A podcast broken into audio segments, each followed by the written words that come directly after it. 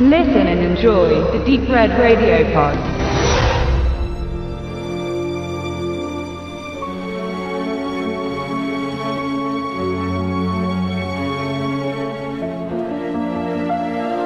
Louis ist ein aufgeweckter Junge. Er ist wissensdurstig, umtriebig und vor allem nicht auf den Mund gefallen. Sein Auftreten und seine Art passen eigentlich nicht zu einem Achtjährigen. Zudem ist er ein Unfallkind. Ständig stößt ihm etwas zu. Er wird krank oder verletzt sich. Er ist ein wahrer Pechvogel. Einmal im Jahr, so scheint es, wird seine Unglücksanfälligkeit von einem großen Ereignis gekrönt.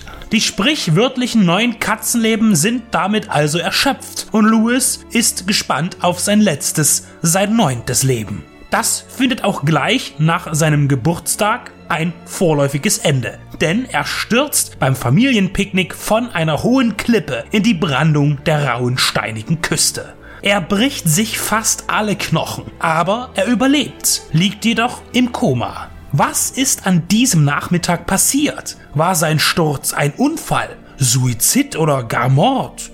Dieses Rätsel versucht die polizeiliche Ermittlerin Dalton und der Arzt Alan Pascal herauszufinden. Im Fokus der Ermittlungen steht Louis Vater, der nach dem Vorfall verschwunden ist. Aber auch seine Mutter Natalie umgibt eine mysteriöse Aura. High Tension, The Hills Have Eyes, Mirrors. Als Regisseur steht Alexandre Ajar für hartes Horrorkino. Sein Remake zu Die Hügel der blutigen Augen gehört nicht nur optisch, sondern auch darstellerisch zu den intensivsten modernen Genrefilmen. In einem Rhythmus von circa drei Jahren dreht er seine Spielfilme. Arbeit für Arbeit scheint er dabei an visueller Härte zu verlieren. Man könnte auch sagen, er wird erwachsener. Denn das neunte Leben des Louis Drax ist zwar deutlich mit Horrormotiven durchzogen, aber allgemein viel subtiler als seine bisherigen Arbeiten und zweigt vom Mainstream-Kino ab. Intern ist der Film sehr abwechslungsreich.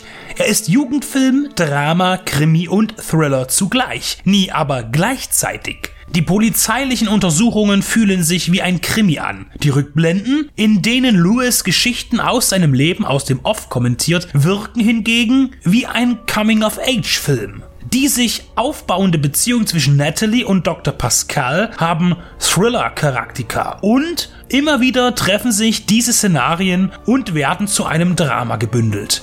Der Horror wird manifestiert in einem Monster, das Lewis in seinem Koma begleitet, das ein Symbol ist für das, was geschehen ist. Nur welches muss er noch ergründen. Somit wirkt der Film verschachtelt, ohne es aber eigentlich zu sein. Das bringt Sehvergnügen mit sich und hält auch an bis zu dem Zeitpunkt, wenn sich die Ahnungen und Vermutungen verdichten und man sich sicher wird, wer der Verantwortliche für die Tat ist. Man behält auch Recht, und in solchen Fällen können Handlungen schnell an Reiz verlieren. Ajar ist sich dessen sicher bewusst gewesen und verhindert die Gewissheit, indem er die Spannungen hochfährt und noch dichter erzählt als zuvor. Denn obwohl man nun augenscheinlich weiß, was geschah, bleibt weiterhin im Dunkeln, wie es geschah. Basierend auf dem Roman der englischen Schriftstellerin Liz Jensen schrieb Max Hingella sein Debütdrehbuch. Er ist bislang als Darsteller aufgetreten, keine sehr großen Rollen, aber durchaus große Filme. Seine Adaption passt gut auf die Leinwand. Und durch Ajars verschieden gestaltete Stimmungen kann das neunte Leben des Louis Drax überzeugen,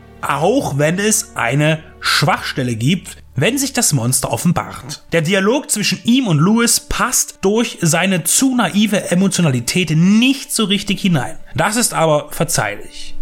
Es spielen auf Jamie Dornan als Dr. Pascal, Aaron Paul als Louis Vater. Seine Mutter ist Sarah Gadden, die einmal mehr wunderschön ist und an die junge Patricia Arquette erinnert. Als Louis ist Aiden Longworth zu sehen. In weiteren Rollen treten Oliver Platt und Molly Parker auf. Das neunte Leben des Louis Drax ist interessant in Bezug auf seinen Regisseur, der hier inhaltlich Neuland betritt, ohne auf seinen Stil zu verzichten. Ihm ist ein achtbarer, mystischer Thriller gelungen.